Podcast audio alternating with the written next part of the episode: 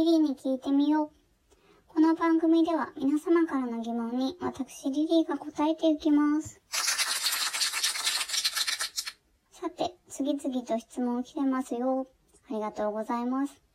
今日の質問はこちら。人とどうやったら話せばいいですか？僕は人見知りです。ということなのですが、きね、もうちょっと状況が知りたいなぁと思ってお返事したのですが、ちょっとね、まだそれのお返事は来てないようですね。でも私、人見知りとはいえ、この質問箱に投函してくれたっていう勇気に、あの、ご自身で自信を持っていいと思うんですよ。何歳ぐらいの方でどういうご事情があるかわからないですけど、ほんと自信を持ってほしいです。誰かにね、合わせなきゃいけないってことは必ずしもなくて、あの、ご自身が好きなことを探求したりしてていいんじゃないかなって思います。ただそれにこう責任っていうのはついてくるとは思うんですけど、やっぱり好きなことをしていた方が、うん、いいですね。悩む前に、あの、もっと自分を好きになってあげて、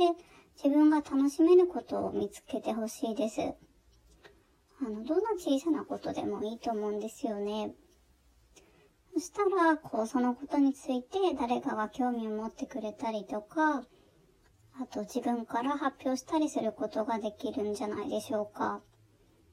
そうですね。何かこう、目標を持ってやって、まあ、調べてまとめるとかでもいいし、そういうことを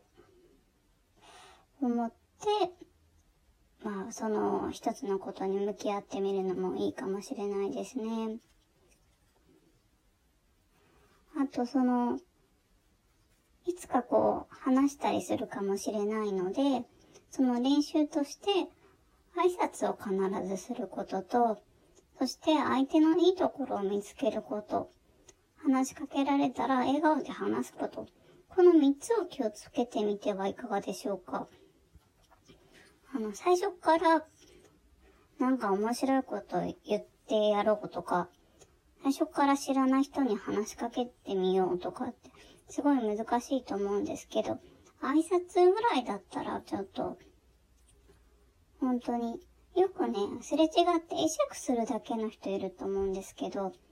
会釈するぐらいなら挨拶しようよっていうところで、やっぱりおはようとか、こんにちはとか、その一言、できれば自分から言うだけで全然変わると思います。さっきの3つですね。人見知りっていうのはそんなに悩まなくても大丈夫だと思うんですよね。大人になるにつれて個性にもなると思います。ただね、あの、この方にもいろいろな事情があると思いますので、よかったらまた相談してください。ちなみに、リリーも人見知りで、それを克服したくて大学の授業で異文化コミュニケーションというのを取りましたね。克服につながったかはちょっとハテナですけど、いろいろな出会いの中で、あの、克服できるとは思いますので、もっとね、長いスパンで考えてみてはいかがでしょうか。ぜひね、またメッセージください。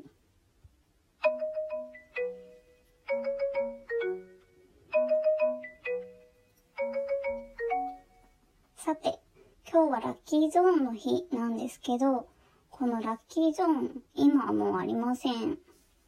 この記念日だけが残っています。ラッキーゾーンの日、簡単に言うと、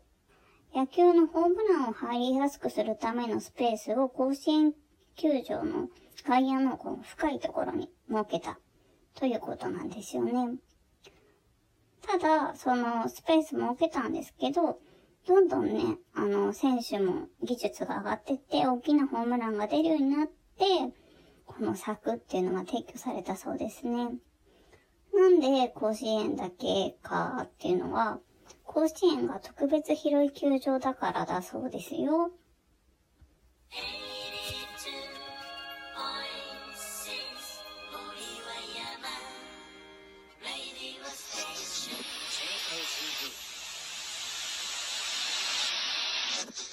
そろそろお別れの時間が近づいてきました。リリーに聞いてみよう。この番組では皆様からの質問をお待ちしています。